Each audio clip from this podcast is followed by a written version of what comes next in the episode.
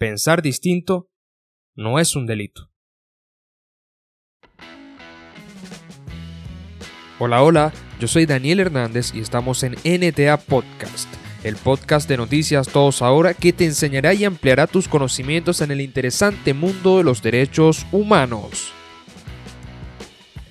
Bienvenidos a este segundo episodio de NTA Podcast. En el episodio de hoy vamos a hablar sobre uno de los derechos humanos que más se vulnera alrededor del planeta, en especial por regímenes autoritarios, y este es el derecho a la libertad de expresión. Conozcamos un poco sobre este derecho.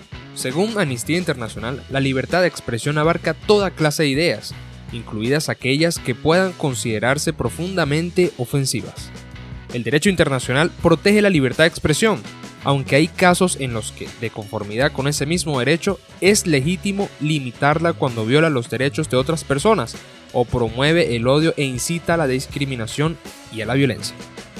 Entonces, debemos entender que el derecho a la libertad de expresión no es decir lo que sea y que eso que digamos afecte o vulnere los derechos de otros. Y es muy importante hacer énfasis en esto, porque también como ciudadanos debemos tener conocimiento que mis derechos son válidos hasta que puedan vulnerar los derechos del otro.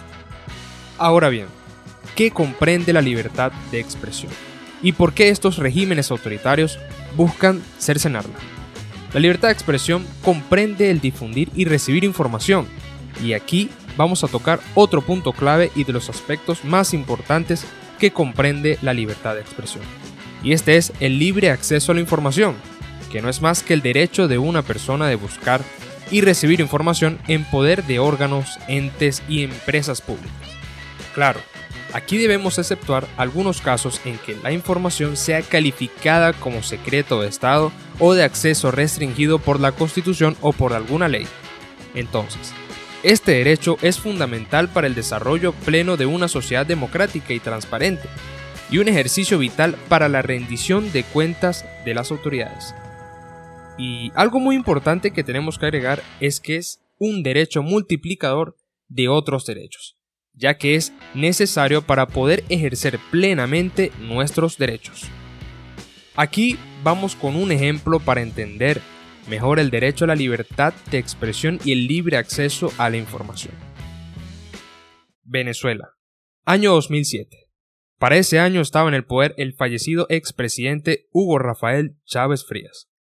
Su gobierno tomó la decisión de cerrar uno de los canales de televisión con mayor tradición en el país, Radio Caracas Televisión, o mejor conocido como RCTV.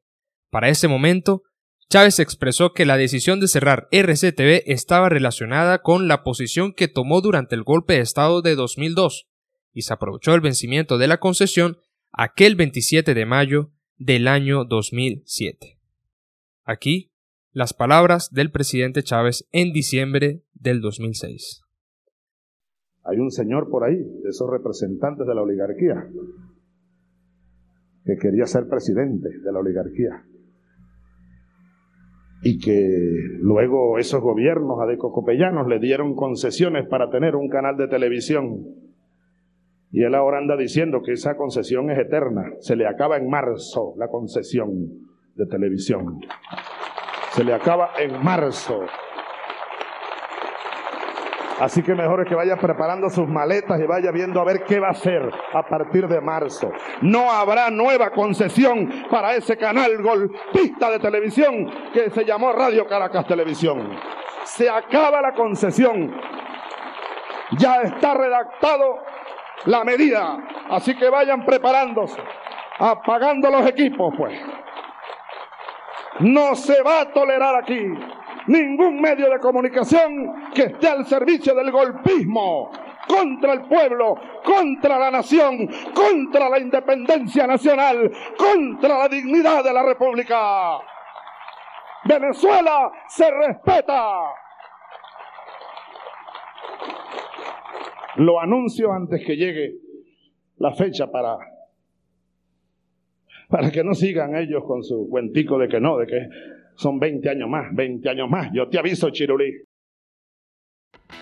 Es importante precisar que la concesión para operar un medio de comunicación, según las leyes venezolanas, está regulada por el Poder Ejecutivo Nacional.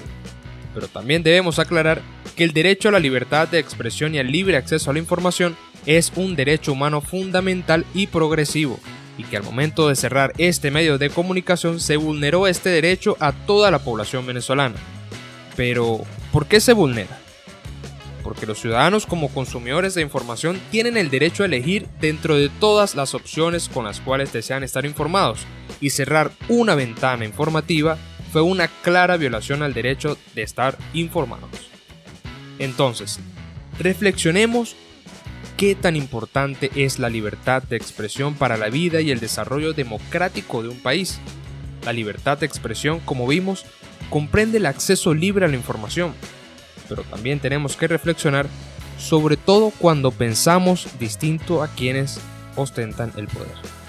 Esto no va contra las leyes, y como ciudadanos estamos en el pleno de nuestros derechos para así ejercerlo. Pensar distinto no es un delito. Gracias por escuchar el episodio de hoy. Te invito a que te suscribas y que visites nuestra página web www.todosahora.com y también que nos sigas por nuestras redes sociales, arroba nta-bzla. Nos vemos en un próximo episodio.